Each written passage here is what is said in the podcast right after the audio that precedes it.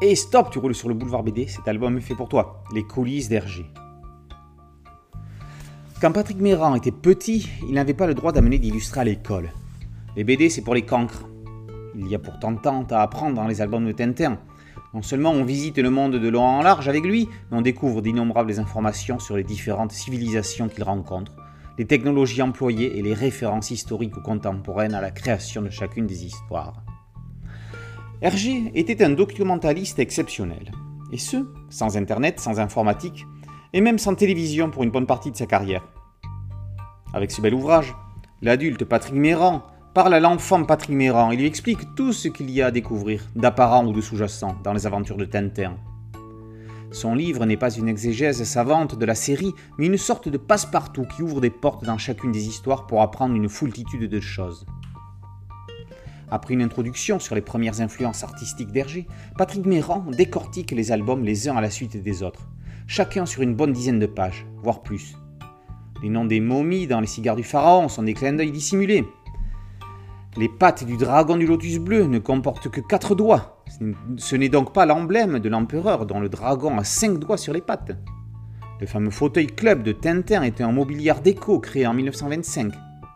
En coq en stock, le tableau d'Alfred Sisley, le canal sur le loin dans le hall du château de Moulinsart, doit être une copie car l'original est au musée d'Orsay, à moins que ce ne soit l'inverse.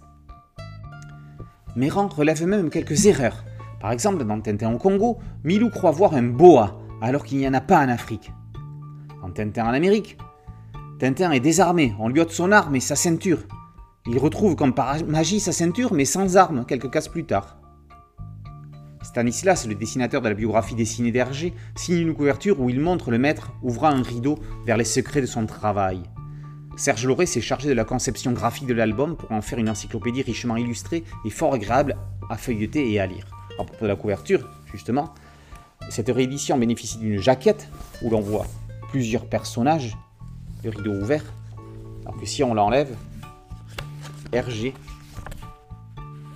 ouvre le rideau où il y a juste le titre sans autres personnages. Patrick Méran est diplômé de Sciences Po Paris Tintino Filavere, il n'en est pas à son coup d'essai. Avec ses coulisses d'Hergé, c'est son onzième livre consacré à l'œuvre de l'auteur belge.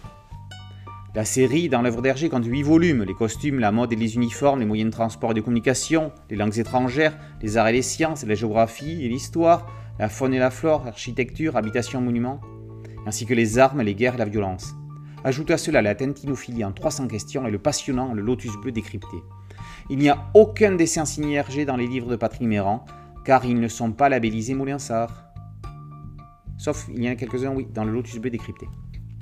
Curieusement, ça ne manque absolument pas, tellement les vignettes de Tintin sont ancrées dans les esprits des lecteurs intéressés par ce genre de livre. C'est un indice indéniable qui montre que l'œuvre d'Hergé est d'une force unique. Les coulisses d'Hergé est un livre qui peut se lire comme un roman ou se picorer au hasard des pages. On peut le dévorer de A à Z ou le consulter au fil des relectures aléatoires des albums de Tintin. Le livre est déjà paru il y a quelques années. Voici l'édition revue et augmentée de deux index, un index thématique renvoyant aux pages de l'ouvrage et un second concernant les 23 albums achevés. Quand on a fini de lire Tintin, on peut recommencer à lire Tintin, on y trouvera toujours quelque chose de nouveau. Les coulisses d'Hergé par Patrick Méran et par vos éditions 1000 sabords. Boulevard BD, un site dédié, un podcast audio et une chaîne YouTube. Merci de liker, de partager et de vous abonner. A très bientôt sur Boulevard BD. Ciao